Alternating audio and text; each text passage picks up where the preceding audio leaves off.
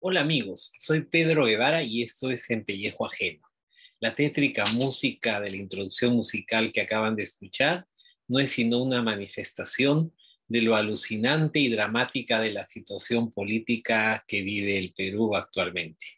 La incompetencia del presidente Castillo ha quedado más que demostrada no solo en las entrevistas que concedió hace unos días, sino sobre todo a través del caos, los serios indicios de corrupción y la destrucción institucional del Estado peruano que se ha venido generando en los seis primeros meses de su gestión.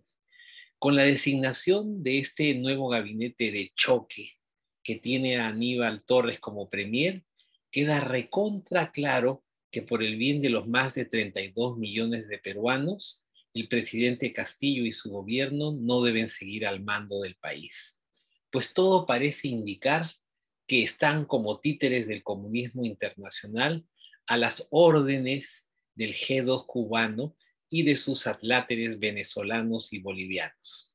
¿Qué se puede entonces eh, hacer para que Castillo deje el poder respetando escrupulosamente el orden constitucional? El camino de la renuncia del presidente Castillo sería lo más rápido y menos costoso para el país. Sin embargo, todo parece indicar que no lo va a hacer, a no ser que aparezca el destape de alguna inconducta personal que hubiera sucedido antes de que llegara a la presidencia y ello lo forzara a renunciar. Entonces, definitivamente gran parte de la resistencia a la destrucción de la democracia en nuestro país tiene que venir por lo que haga o deje de hacer el Congreso. Entre estas alternativas, el Congreso tiene uno, plantear la acusación constitucional al presidente, dos, la suspensión del presidente y tres, la vacancia al presidente.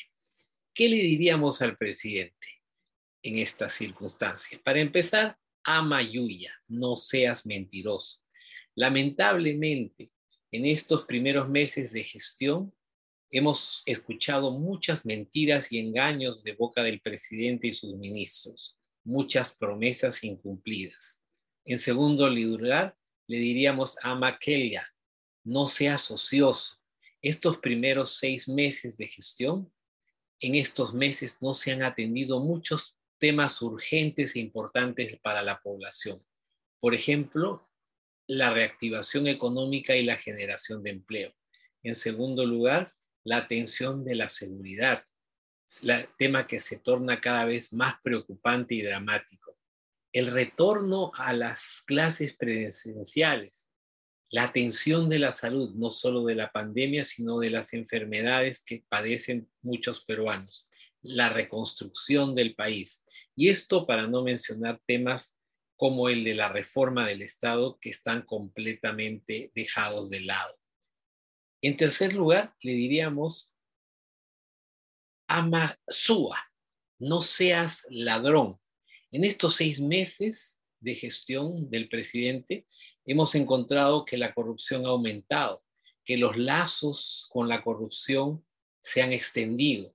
Es más, que el aparato estatal se utiliza no solamente para repartir empleos, sino como un botín para obtener coimas. En cuarto lugar, ama auca, no seas traidor y es que muchos peruanos, principalmente los más humildes, depositaron su confianza en el profesor y esa ilusión y esa, y esa esperanza lamentablemente han sido traicionadas. Por nuestra parte, no dejaremos que nos arrebaten el país y por eso renovamos nuestro compromiso para luchar por la libertad y la democracia plena en el Perú. Bendiciones.